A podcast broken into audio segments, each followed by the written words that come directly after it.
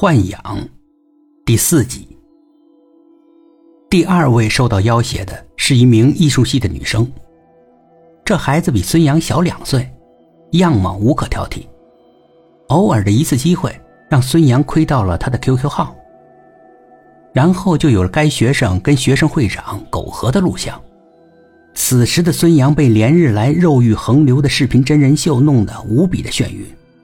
当他看到学妹温婉如玉的身体后，再也不能压制自己沸腾的血液了。孙杨决定破了童男之身。是的，孙杨一直是个彻头彻尾的童男。然而，一切并没有按照孙杨事先设想的那么顺利。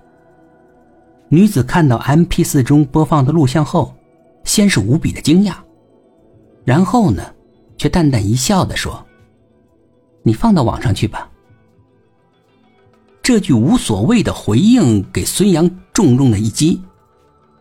他突然有些懊恼了，可很快又想通了。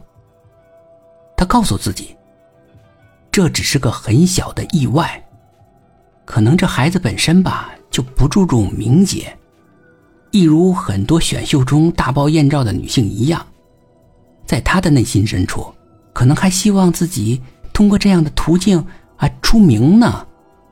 毕竟他本身是学艺术专业的嘛。第二次出击给了孙杨一个不大不小的挫折，但是他并不气馁，因为就在此刻，也就是当他再次把血浆扔出窗外的时候，他从视频中看到了班花。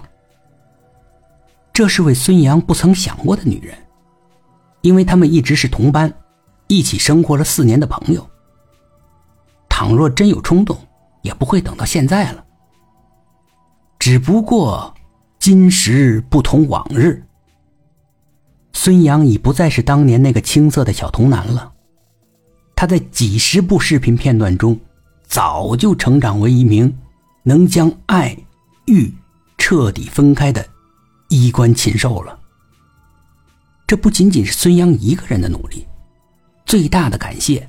还应该归功于那只神秘并带有强烈巫蛊色彩的电子宠物。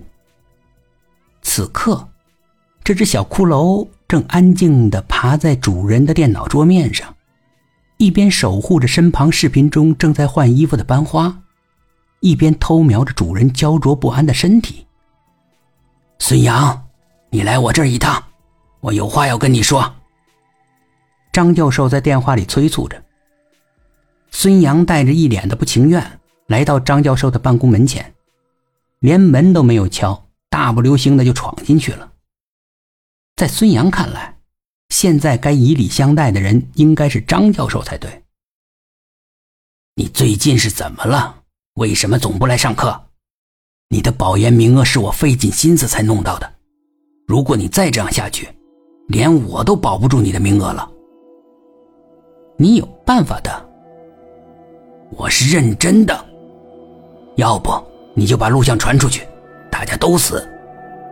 到时候别说你的研究社名额，可能连毕业证都拿不到。你自己看着办吧。当头棒喝，孙杨一下子就明白了张教授话里的意思。